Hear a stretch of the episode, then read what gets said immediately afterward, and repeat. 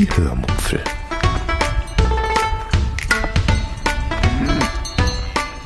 Aus dem Tagebuch einer Allgäuerin.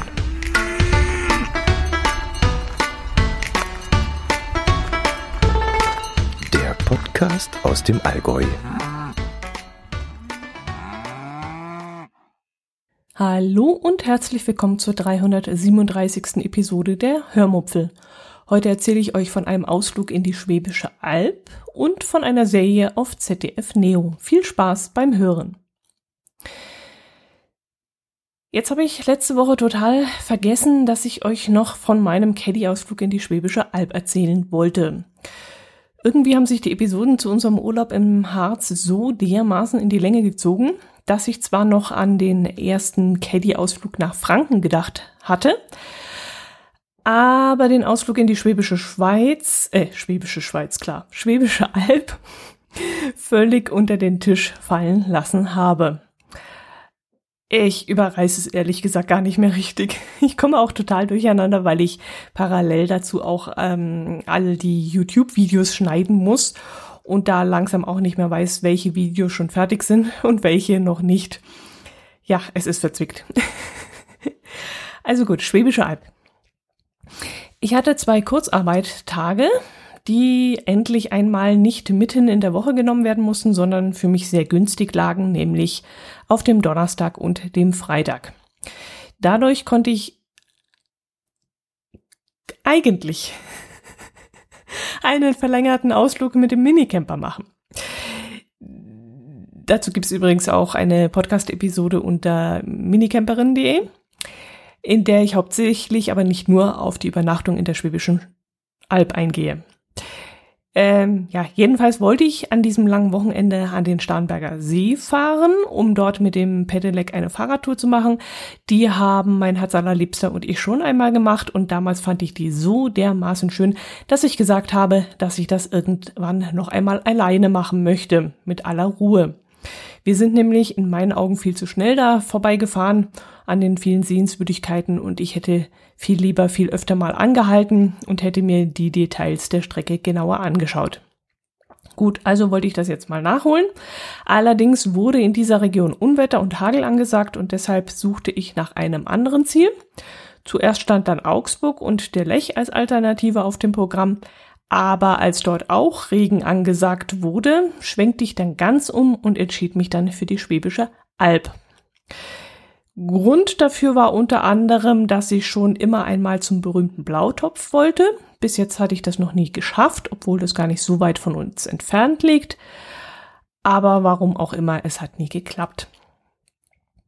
Der Blautopf liegt in Blaubeuren und ist circa anderthalb Fahrstunden von uns äh, aus entfernt. Der Blautopf ist eine Art Teich in einem Kalksteinbecken, wenn ich das richtig verstanden habe. Und dieser Teich strahlt in einem wahnsinnig intensiven Blau. Das Wasser ist so glasklar, dass man es einfach gar nicht beschreiben kann und man kann es auch gar nicht fassen.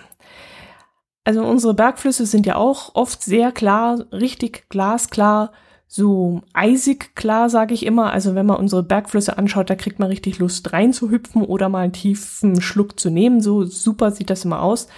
Aber dieser Blautopf, der ist geradezu unnatürlich blau. Also eine ganz eigenartige Färbung. Vor Ort habe ich dann auf einem Schild gelesen, dass die Farbe durch den speziellen Lichteinfall entstehen würde. Aber es ist wohl irgendwie komplizierter. Im Internet kann man nämlich ganz viele Abhandlungen darüber lesen, wo es äh, ja, wo eben beschrieben wird, dass irgendwelche Stoffe darin enthalten sind und dieser kalkhaltige Boden noch dazu kommt oder ja, fragt mich nicht irgendwas so in die Richtung. Jedenfalls war ich wirklich sehr überrascht und auch erfreut, dass ich diese Farbe mal live und in Farbe sehen konnte. live und in Farbe die Farbe sehen konnte, ja genau. Und ähm, ja, und ich war mir anfangs noch gar nicht sicher, ob das klappen würde denn ähm, es muss dann vermutlich die Sonne auch scheinen, denn ich könnte mir vorstellen, bei bewölktem Himmel ist der Effekt nicht so deutlich zu sehen. Aber ich hatte Glück und die Sonne schien auch und so glänzte auch das Wasser in einem so herrlichen Blau. Also wirklich, das herrlichste Blau, das ich jemals bei Wasser gesehen habe. Habe ich noch nie in ähnlicher Form gesehen, nicht auf Mallorca oder an der Cinque oder so. Wirklich sehr beeindruckend. Ähm, ja, jetzt habe ich mich beim Reden eigentlich schon wieder selber, selber überholt. Hm, ich habe euch gar nicht von der Fahrt dorthin erzählt, aber ich glaube, davon gibt es auch gar nicht so viel zu erzählen. Ähm, ja, es lief alles problemlos und ja, vor Ort parkte ich dann zwischen dem Hallen und dem Freibad. Das ist jetzt auch nicht so interessant. Hm, dort war allerdings das Parken kostenlos und zu Fuß waren es dann nur 500 Meter bis zum Blautopf. Wer etwas näher parken möchte, äh, kann dann auch kostenlos parken, ist dann aber auf zwei Stunden begrenzt. Am Blautopf selbst war wegen dem bösen C ein Einbahnstraßensystem für Besucher eingeführt worden, so dass die Leute nicht kreuz und quer liefen, was eher leidlich funktioniert hat, denn es bleiben natürlich trotzdem immer wieder Menschen in Grüppchen mitten im Weg stehen oder meinen jetzt, dass sie in diesem Moment genau dorthin wollen, wo ich auch gerade stehe um eben dort das beste Bild machen zu können. Naja, zur Verteidigung muss ich sagen, es gibt dann halt auch immer viele Bäume dort und da möchte man ja natürlich auch nicht hinter den Bäumen stehen und den Blautopf fotografieren. Und in den Lücken zwischen den Bäumen, da ja, shoppt's dann halt mal ein bisschen, wie wir Allgäuer sagen. Ich war dann ungefähr eine halbe Stunde dort und hatte trotz einigem Spießrutenlauf, wie gesagt, dann aber schon alles gesehen, denn so groß ist dieser Topf eigentlich auch gar nicht. Man ist dann wirklich in kurzer Zeit einmal drumherum spaziert. Danach habe ich dann noch einen Wanderweg gesucht, den ich vorab im Internet rausgesucht hatte. Er sollte auf einen Berg oberhalb von Blaubeuren führen. Ich glaube, der hieß auch Blaufels oder so ähnlich, wenn ich mich richtig erinnere. Und dort oben sollte man dann auch einen tollen Blick über die Stadt haben. Meine Suche dauerte dann etwas länger, aber schließlich fand ich dann den richtigen Zugang zwischen zwei Häusern und schnaufte dann den Berg hinauf zum besagten Blaufelsen. Ich glaube, der hieß so, ja. Ja, auch auf dem Weg dort hinauf waren dann viele Menschen unterwegs und es war eigentlich schon fast wieder so wie vor dem bösen See. Auf dem Blaufelsen steht ein Fahnenmast und von dort oben hat man dann tatsächlich einen tollen Blick über Blaubeuren, das da in einem Kessel liegt, in einem riesigen Kessel und weiter ähm, rundherum über die angrenzenden bewaldeten Hügelketten. Ähm, wer mal in Blaubeuren ist, sollte dann die Wanderung meines Erachtens auch mal machen. Das, ähm, ja, wie lange braucht man dafür? Hinauf habe ich 10 Minuten gebraucht, habe ich 20 Minuten gebraucht? Ich glaube, es waren 20 Minuten. Und ähm, ja, runter geht's dann natürlich schneller. Also es lohnt sich wirklich. Ich habe dann dort oben auch noch einen Cache gesucht und habe dann überlegt, was ich als nächstes machen soll. Es hätte noch die Möglichkeit gegeben, eine circa acht Kilometer lange Wanderung von dort oben aus zu einem besonderen Felsen zu machen. Aber als ich dort oben stand und auf der anderen Seite des Tals besagten Felsen sehen konnte, dachte ich mir, dass das doch eher Quatsch ist. Von dort drüben würde ich dann auch nichts anderes sehen als von meinem jetzigen Standpunkt aus. Und eben halt nur von der anderen Seite. Also beschloss ich dann wieder hinunterzugehen, den gleichen Weg und dort lieber noch durch die Altstadt zu spazieren und dort eventuell etwas zu Mittag zu essen. Und das habe ich dann auch gemacht. Die Altstadt von Blaubeuren ist nicht sehr groß, aber sehr nett. Es gibt viele Fachwerkhäuser, die sehr schön sind und einen Bach, der mitten hindurch fließt. Ich nehme mal an, das ist dann die Blau, die da durchrauscht. Mm, man kann dort in Cafés einkehren, wenn man möchte. Oder so wie ich im Park des alten Klosters unter schattenspendenden Bäumen auf einer Bank sitzen. Und da ist mir dann was ganz Lustiges passiert. Ich hatte mir vorher noch bei einem Türken ein Fladenbrot mit Falafel geholt und bin damit in diesen Park gegangen. Dort habe ich mir eine Bank gesucht und habe mich hingesetzt, um dort im Schatten in aller Ruhe zu essen. Irgendwann fiel mir dann auf, dass hinter mir ein Riesenlärm herrschte, ähnlich wie in einem Schwimmbad. Es planschten wohl Kinder da im Hintergrund und schrien und ich war etwas irritiert, weil ich beim Betreten des Parks so gar nicht irgendwas in der Form eines Schwimmbeckens gesehen hatte. Es hörte sich aber wirklich so an, als wäre ich mitten im Schwimmbad. Und als ich mich dann verwundert umgedreht habe, kam wieder diese berühmte Sanduhr in meinem Kopf, die langsam zu, zu rieseln begann. Ich saß nämlich da und starrte auf dieses Bild, das sich mir da bot. Ich sah einen alten Steinbrunnen mit einem runden Becken mit einem Durchmesser von vielleicht so fünf Meter oder so. In der Mitte dieses runden Brunnens ragte auf einer Säule stehend eine Steinfigur heraus. Das Ganze ist dann vielleicht so maximal vier Meter hoch. Die Steinfigur soll Johannes der Täufer sein, der Schutzpatron des Klosters. Der ganze Brunnen ist, naja, ihr kennt solche Brunnen, die irgendwo mitten auf einem Platz in einer Stadt stehen. Eigentlich sind das keine Brunnen, in die man hineinsteigt, um sich abzukühlen, geschweige denn darin herumschwimmt oder herumtaucht. Es sind halt ganz normale Brunnen, die halt so vor sich her plätschern. Aber genau das war das, was ich in dem Moment sah. Also zwei vielleicht zehnjährige Jungs in Badehosen und mit Schwimmbrillen im Gesicht planschten und schwammen und tauchten in diesem Brunnenbecken herum. Und das so ausgelassen, als wären sie echt im Freibad. Und sie taten das so unbekümmert und so fröhlich, als gäbe es die Frage gar nicht, ob das, was sie da machen, erlaubt ist. Und ich guckte und guckte und merkte dann irgendwann, dass ich mit einem breiten Grinsen dasaß und mich riesig über diese Kinder freute. Ich erfreute mich an ihnen. Ich hatte schon so lange nichts mehr so ausgelassenes und entspanntes gesehen wie das. Und mir ging in diesem Moment echt das Herz über, als ich das sah. Ich dachte mir so, scheißt auf alle Verbote, dachte ich, ihr macht es genau richtig. Genießt das Leben und eure Unbekümmertheit. Es wird in diesem Land einfach viel zu viel verboten, geboten, angeordnet. Scheißt drauf, habt einfach nur euren Spaß und genießt die Abkühlung in diesem altehrwürdigen Museumsstück in diesem alten Brunnen. Ich habe mich wirklich so dermaßen gefreut in dem Moment. Nachdem ich mich dann ausgegrinst hatte und meinen Falafel aufgegessen hatte, beschloss ich dann, ich habe glaube da in dem Moment immer noch gegrinst, beschloss ich dann ähm, zum Campingplatz zu fahren, den ich ähm, zuvor rausgesucht hatte. Der Campingplatz heißt Hofgut Hopfenburg und liegt in Münsingen und ist eigentlich nur ein, nicht nur ein Campingplatz, sondern eigentlich viel mehr. Hier werden Menschen mit geistiger und körperlicher Behinderung beschäftigt, die im normalen Arbeitsleben keine oder wenige Chancen haben. Das Ganze wird dann in Zusammenarbeit mit dem Elternnetzwerk der Lebenshilfe Reutlingen und dem Samariterstift Grafeneck koordiniert. Auf dem Campingplatz kann man nicht nur im eigenen Wohnwagen, Wohnmobil oder auch im Zelt übernachten, sondern es gibt auf dem Gelände auch Tipi-Zelte, äh, Schäferwagen, Jurten und Zirkuswagen, die man mieten kann. Außerdem gibt es eine große Scheune und Seminarräume, in denen man Veranstaltungen abhalten kann. Äh, also außerhalb des großen Cs, äh, des bösen Cs im Moment nicht. Und auf dem Gelände gibt es dann auch noch eine Art Bauernhof, auf dem Schafe, Esel, Hühner, Kühe und was weiß ich noch alles leben.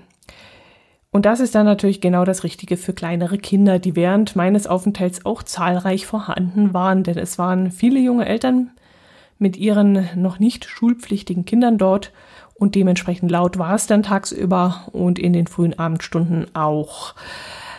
Aber nachts war es trotzdem schön ruhig und ich konnte dort gut schlafen.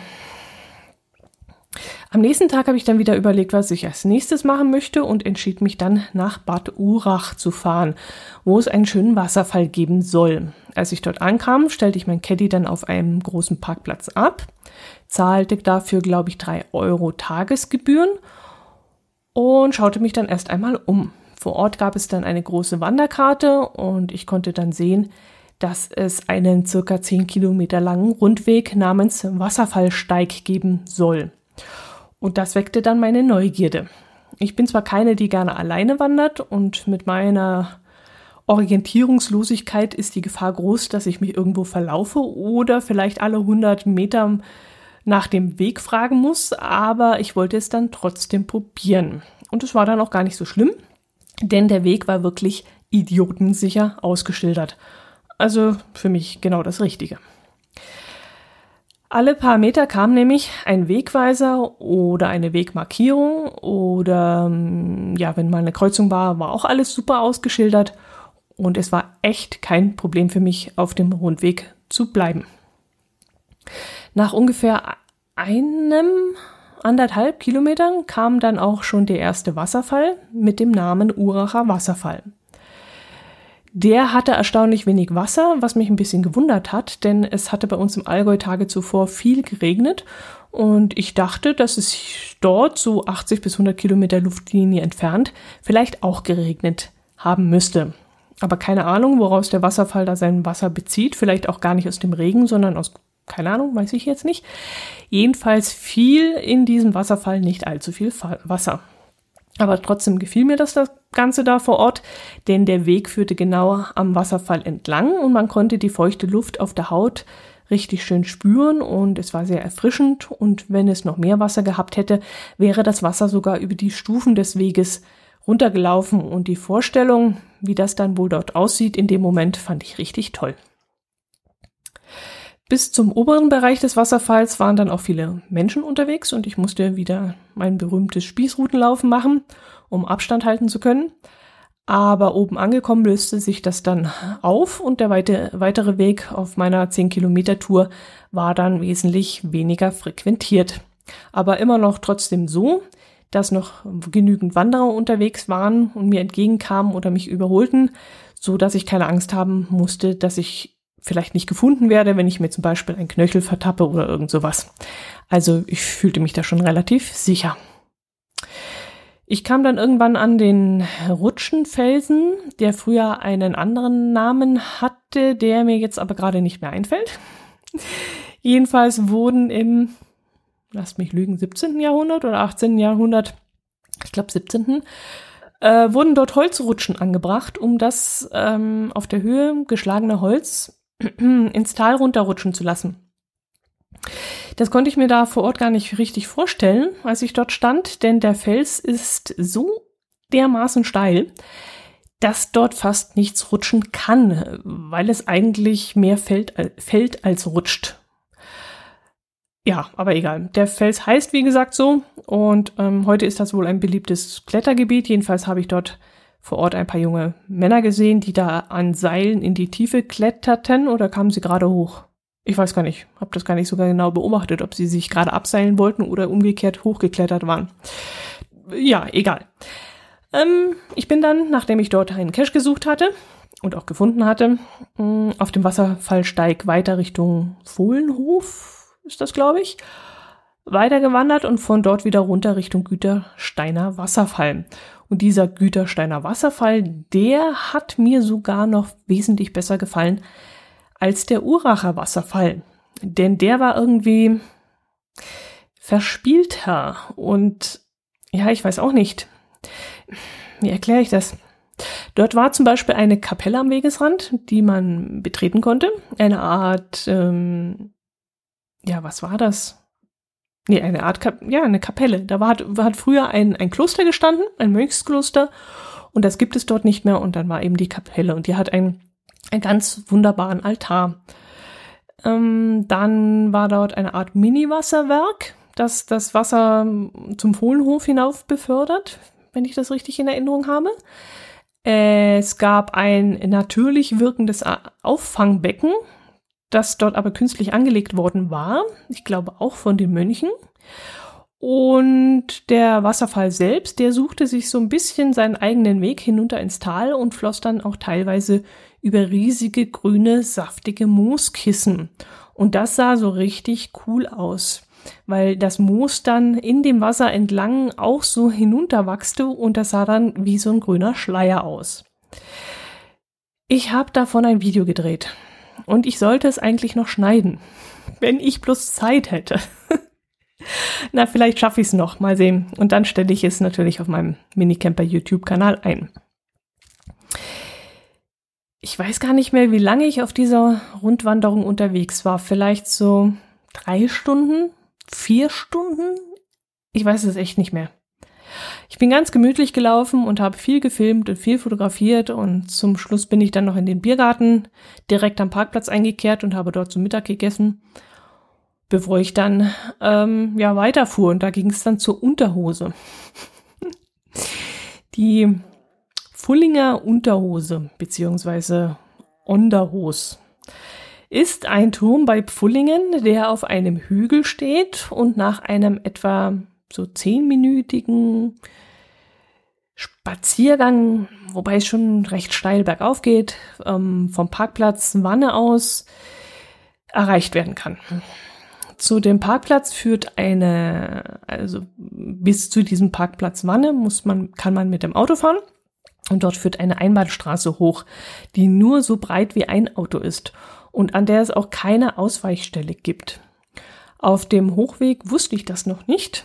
Ich hatte das nicht gesehen und habe da noch relativ Gas gegeben und bin immer so gefahren, als ob hinter der nächsten Kurve ein Auto entgegenkommen könnte. Als ich dann oben war, sah ich dann allerdings, dass es eine Einbahnstraße gewesen wäre oder ist und der Rückweg über eine andere Straße gehen würde. Ja, und da war der Rückweg dann auch wesentlich entspannter für mich, als ich äh, das dann wusste. Mm, ja, die Unterhose. Das ist ein weißer, knapp 27 Meter hoher Aussichtsturm, der 1905 von einem Professor der TH Stuttgart gebaut wurde. Eigentlich heißt der Turm Schönbergturm und steht auf einem 793 Meter hohen Berg bei Pfullingen. Der Turm besteht aus zwei Schenkeln, sag ich jetzt mal. Ähm, in einem Schenkel geht man hoch und im anderen Schenkel läuft man wieder runter. Also auch hier gibt es eine Einbahnstraße. Ja, und diese beiden Schenkel sind oben mit einer überdachten Galerie verbunden. Und man hat von dort oben einen richtig geilen Blick über die herrliche Hügellandschaft drumherum. Ich hatte ein richtiges Bohrgefühl, also so richtig, boah, geil, als ich dort oben ankam. Also der Blick war wirklich sensationell. Soweit das Auge reichte, sah ich nur sanfte, dicht bewaldete Hügel. Ein richtiges Wellenmeer an Wald. Und die Wetterstimmung passte dann auch in dem Moment so richtig, weil im Norden gerade ein Gewitter aufzog und dort alles deshalb tiefschwarz wolkenverhangen war. Und am Horizont, so zwischen Land und Himmel oder Land und Wolken, war da noch so ein schmaler, heller Strich am Himmel, wo die Sonne dann so durchblitzte. Und das war echt der Hammer. Es war also das hat sich so mal dermaßen gelohnt, dass ich dort gestoppt habe. Unbedingt anschauen. Sage ich ja immer. Unbedingt anschauen. Ja, danach ähm, entschied ich mich dann nach Hause zu fahren. Ich hatte das ganze Wochenende, ja, es war ja geplant, eigentlich drei Nächte zu bleiben. Ich bin dann aber schon nach dem zweiten Tag, nach einer Übernachtung wieder nach Hause gefahren. Ich hatte nämlich das ganze Wochenende so ein ungutes Gefühl. Ich weiß nicht warum, also ich weiß ich auch nicht. Zwischenzeitlich habe ich gedacht, dass ich vielleicht Her äh, Heim, na, Heimweh nach meinem Herz allerliebsten hatte. Aber das allein kann es eigentlich nicht gewesen sein. Also irgendwas stimmte mit mir an diesem Wochenende nicht. Ich konnte an all die tollen Sachen, die ich da gesehen habe, und die waren wirklich sensationell, waren der Wasserfall, die Unterhose, die, alles, was ich da erlebt habe, ich konnte das einfach nicht genießen. Keine Ahnung warum. Vielleicht waren einfach die ganzen Umstände an diesem Wochenende ein bisschen seltsam. Weiß ich nicht, keine Ahnung. Ich habe dann halt gemerkt, dass es einfach keinen Sinn mehr hat und bin dann nach Hause gefahren. Jetzt muss ich mal kurz überlegen, ob ich noch euch von Slowborn erzählen soll. Ich weiß nämlich nicht, ob die Serie überhaupt noch in der Mediathek vorhanden ist. Mist, ich wollte noch nachgucken ob sie noch anschaubar ist. Ah, aber vielleicht läuft sie sogar noch regulär, also im linearen Fernsehen. Aber das weiß ich jetzt nicht. Egal, ich erzähle euch trotzdem davon, weil sie mich sehr beschäftigt hat. Slowborn ist eine Serie, die im Herbst 2019 gedreht wurde und aus acht Teilen besteht. Ich kannte in der Serie, glaube ich, nur einen einzigen Schauspieler und das war Wotan Wilke Möhring. Alle anderen, vor allem die jungen Schauspieler, waren mir völlig fremd. Umso erstaunter ist es dann für mich gewesen, dass durchweg alle Schauspieler eine hervorragende Leistung meiner Meinung nach geliefert haben. Da waren Schauspieler, die äh, so jung waren, dass sie Schüler und Abiturienten gespielt haben. Und die waren echt genauso gut wie ein berühmter Wotan Wilke Möhring. Ja, äh, Slow wurde, wie gesagt, letztes Jahr gedreht, also vor dem bösen C. Das ist wichtig zu wissen, denn deshalb hat mich das Ganze so fasziniert und deshalb bin ich auch dabei geblieben und habe mir die Serie komplett angeschaut. Eigentlich wollte ich nach der zweiten Folge aufhören zu gucken, weil es mir doch sehr, sehr nahe gegangen ist. Aber dann konnte ich doch nicht abschalten, was allerdings nicht nur an der Faszination lag, sondern auch an diesen besagten tollen Schauspielern. Sloborn handelt von einer Insel irgendwo zwischen Deutschland und Dänemark. Dort strandet ein Segelboot mit zwei Leichen. Drei Jungs von der Insel kapern das verlassen wirkende Segelschiff und finden diese Leichen und kommen auch mit diesen in Berührung. Und damit geht das ganze Unheil los. Die Leichen waren nämlich mit einem Virus infiziert, der sich von, der sie von innen heraus verbluten lässt. Und dieser Virus ist so aggressiv und verbreitet sich so schnell, ich glaube über Tröpfcheninfektion oder ich glaube, nee, die Jungs haben das Blut berührt und dann haben sie es auch gekriegt. Also sobald man mit denen irgendwie mit der Flüssigkeit, Körperflüssigkeit ähm, in Berührung kommt, also niest man sich an, trinkt man aus der gleichen Flasche, küsst man sich, dann steckt man sich sofort mit diesem Virus an. Und das Fatale ist, man stirbt auch in der Regel daran. Und zwar qualvoll. Als die Regierung erkennt, dass dieses Virus, das zuvor irgendwo weit weg in Asien gewütet hat, plötzlich auch in Deutschland angekommen ist, wird die ganze Insel abgeriegelt und keiner darf mehr rauf und keiner mehr runter. So, und spätestens jetzt wisst ihr so ungefähr, warum ich eigentlich nach der zweiten Folge aufhören wollte, mir das anzuschauen. Mir war das alles ein bisschen zu nah an dem dran, was wir hier teilweise momentan erleben. Und damit will ich dann eigentlich nicht, ja, mich nicht in meiner Freizeit mit beschäftigen. Ich will mich beim Fernsehen ablenken und nicht über den gleichen Mist nachdenken müssen, der mich auch sonst noch beschäftigt und nervt. Gut, aber ich habe die Serie dann trotzdem bis zum Ende angeschaut, sogar die achte Episode, die nicht jugendfrei war und erst nach 22 Uhr angeschaut werden konnte. Nee, Moment. Frei ab 16 war die letzte Folge, glaube ich. Egal, ich durfte sie gucken, beziehungsweise ich habe sie einfach geguckt und zwar nach, nach 22 Uhr, musste dann halt bis dahin warten und dann habe ich sie in der Mediathek angeschaut. Was mir an der Serie vor allem gefallen hat, waren, wie gesagt, die schauspielerischen Leistungen, dann auch die, die Aufnahmen, die Kameraführung, die Bildschnitte und sogar die Dialoge. Also da ärgere ich mich meistens drüber, wenn Dialoge so grottenschlecht sind wo ich dann immer denke, hä, das hat doch jetzt überhaupt keinen Zusammenhang, was die da gerade reden oder so redet doch kein normaler Mensch wie die gerade eben. Also über Dialoge könnte ich mich maßlos aufregen, wenn die nicht stimmen. Aber das hat da alles gepasst und mir hat die Serie wirklich echt gut gefallen. Natürlich war es auch ein wenig gruselig, weil darin Dinge vorkamen, die man damals im Herbst 2019 noch gar nicht ahnen konnte dass sowas wirklich einmal passieren kann und Wirklichkeit wird. Das hat mich schon ein bisschen angefasst und wo ich dachte, holla, wie geht denn sowas? Haben die in die Zukunft gucken können oder was ist das? Aber ich glaube, da wurden manche Szenen nachvertont. Das heißt, ich glaube, sie haben aktuelle Erkenntnisse, die man dann vielleicht zuerst ab Mitte März oder so, also 2020, Mitte März 2020 gewonnen hatte, hat man nachträglich in den Film reingeschnitten und hat damit vermutlich diesen faszinierend aktuellen Effekt mit reingebracht. Ist nur eine Vermutung, aber ich kann es mir sonst nicht anders erklären. Also lange Rede, kurzer Sinn. Wenn ihr die Serie noch nicht gesehen habt und mit diesem Thema umgehen könnt, dann kann ich das nur empfehlen. Ich muss mal schauen, wartet mal einen Moment. Okay, ich bin wieder da. Ich muss jetzt gerade mal schauen, ob es die Serie auch auf DVD oder Blu-ray gibt.